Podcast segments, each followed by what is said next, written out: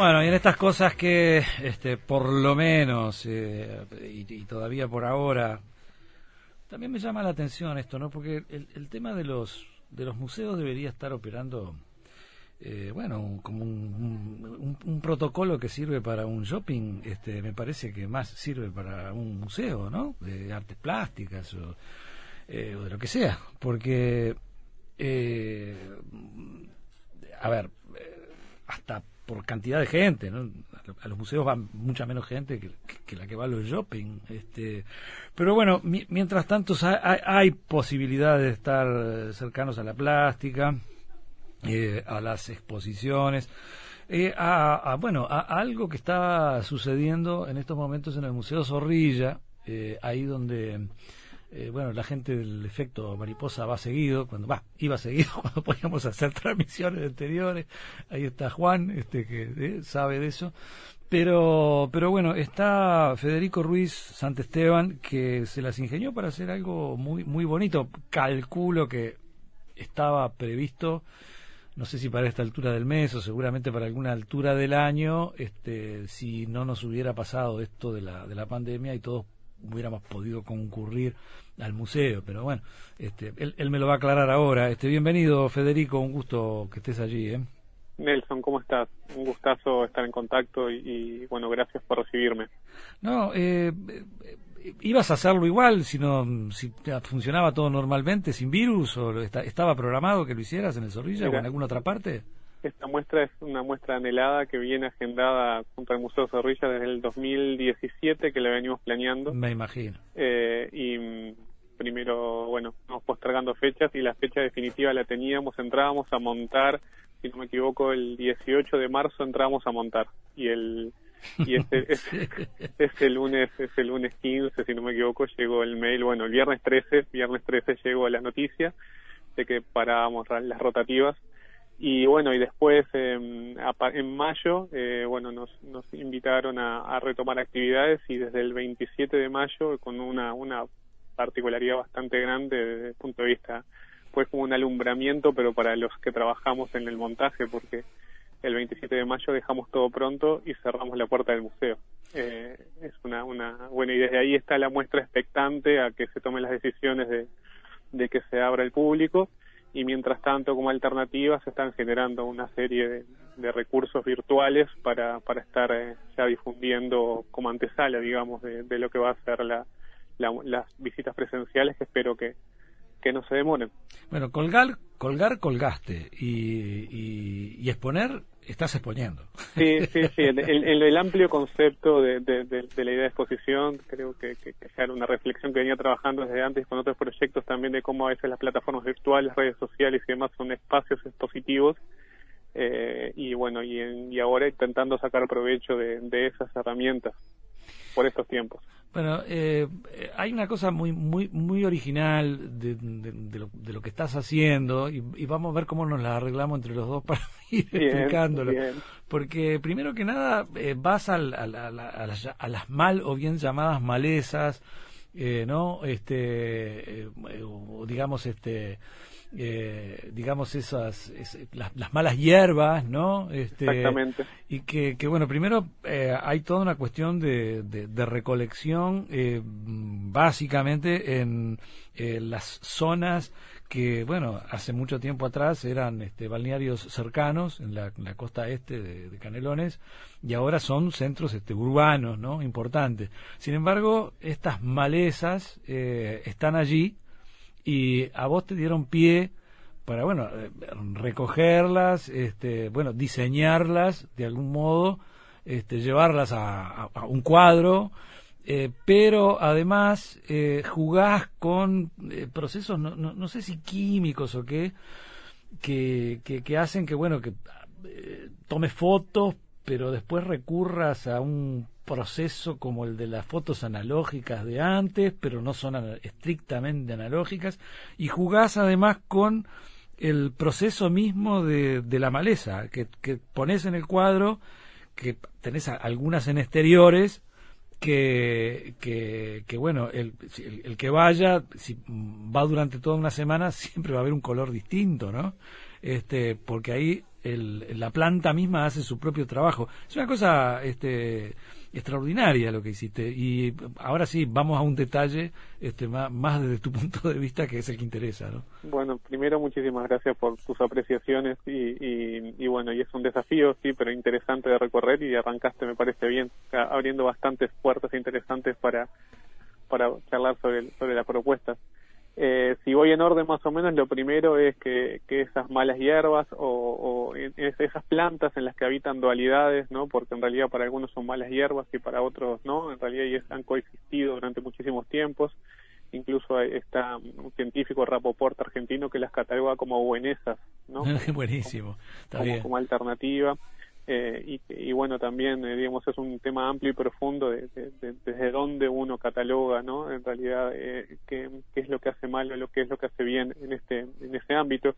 Pero en realidad todas estas malas hierbas, plantas invasoras o, o, yuyos también, son oriundos de, del mismo lugar donde donde yo nací y vivo actualmente, que es la zona del cinturón de balnearios, Lagomar, Solimar, el Pinar, Ciudad de la Costa en general. Después transformó en Ciudad de la Costa y que bueno, que capaz que es y un que, tema... Y que antes era, era eh, mucho más abundante que ahora, ¿no? Por, por el paso de la civilización y bueno, es, hoy ya sabemos, son datos que tenemos ya hace un tiempo, que eh, fue la, la, zona con mayor crecimiento demográfico de Latinoamérica eh, en un periodo de los, de los años 90, que creció un 93% en su población en poquito tiempo, y bueno, y fui testigo de eso, porque yo soy de los 80, o sea, así que nací en el 80 y vivo aquí desde mi nacimiento, entonces fui testigo de esa transformación y de ese crecimiento ¿no? que, ha tenido Montevideo como muchas metrópolis eh, latinoamericanas, ¿no? de esa mancha urbana que crece, pero cómo fue esa mancha, esta ciudad genérica se fue comiendo las particularidades de los balnearios. Y en ese camino también el pavimento fue fue rompiendo las características, determinadas características de, de los balnearios que fueron dejando de lado.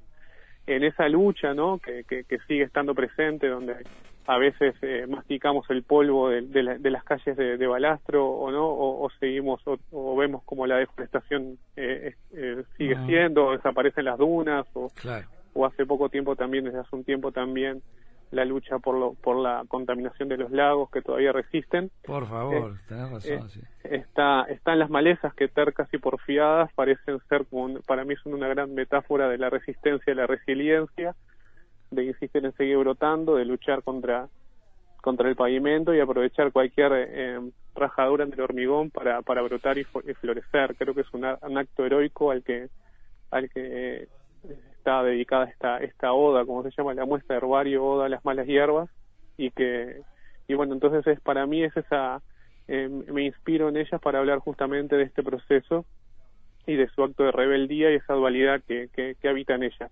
Eso por un lado desde el punto de vista conceptual. Después lo que me comentabas de, del punto de vista técnico eh, tiene que ver también con procesos que vengo desarrollando ya hace tiempo y que yo he trabajado en otras muestras previamente, que es apelar a, a, los poderes fotosensibles, a las características fotosensibles de, de elementos que me rodean. En este caso, de la clorofila y otros pigmentos fotosensibles que habitan en estas en estas plantas. Entonces yo eh, lo que hago es utilizar esas plantas como papel fotográfico. Eh, revelo revelo revelo malezas en malezas y la utilización de, tintas ni químicos adicionados. Eh, y bueno la, muestra es un homenaje a estas plantas eh, utilizando a esas mismas plantas también como soportes en el que en el que funcionan justamente como un papel fotográfico que, que, va contando esta historia. Y sacás fotos con el celular, ¿no? En principio. Sí, sí, en realidad también tiene que ver un poco con esa con por un lado es intentar recobrar el acto fantástico de la de, la materialización de imagen del revelado fotográfico la, posiblemente o por lo menos cómo, para mí. ¿y cómo, cómo es eso porque digamos no no no, no hay rollo no no, hay rollo en el celular no hay rollo. Es una para mí es intentar fusionar dos universos que a veces se ponen como como contrapuestos en esta cuestión de ver oposiciones no en la fotografía existe lo digital versus a lo, analógico no mm. Y se genera a veces el debate para mí no es ni uno ni lo otro sino intentar encontrar los, los esos mundos la, la, la fotografía digital ha traído una accesibilidad y una democratización que siento que es fundamental sobre todo para contextos como, como el nuestro donde durante mucho tiempo la fotografía fue involuntariamente elitista por los altos costos que, que, implicaba practicarla. Y hoy tenemos la posibilidad de tener una cámara fotográfica, ¿no? Seguramente vos tengas arriba del escritorio en este momento, Totalmente, más de uno, más de uno. Entonces, entonces hoy me parece que eso es algo maravilloso a celebrar y yo intento también hacerlo con el celular con el que ando habitualmente, con él saco las fotos, ando recorriendo los baldíos, las cunetas, intentando encontrar estos focos rebeldes, ahí lo fotografío, después a partir de esa de esa foto digital empieza la transición a lo matérico porque fabrico algo similar a lo que sería el negativo, digamos, ¿no? A partir de esa foto digital y después, bueno, genero el proceso de, de, revelado eh, sobre la clorofila que siendo muy sintético podría contarte que, que, es algo parecido a que si vos estás en el salís al, no sé al parque y levantás una piedra que haya en el pasto puedes encontrar cómo en el pasto está la silueta dibujada de esa piedra no eh, el principio de trabajo digamos eh, de, los procesos de revelado de, este estilo está está fundado más o menos por ahí. Qué bárbaro ¿eh? y, y lo que lo, lo que pones lo, lo que es pusiste afuera del, del, museo, eh, que, además está bueno porque querés hacer una especie de, no de vínculo, eh, no sé si, si de diálogo, pero como una especie de, de reivindicación de, de las malas hierbas en relación con, con, esas plantas este, muy cuidadas y que las plantó el propio Zorrilla hace muchos años, así en la, en la que era su casa y ahora es el museo.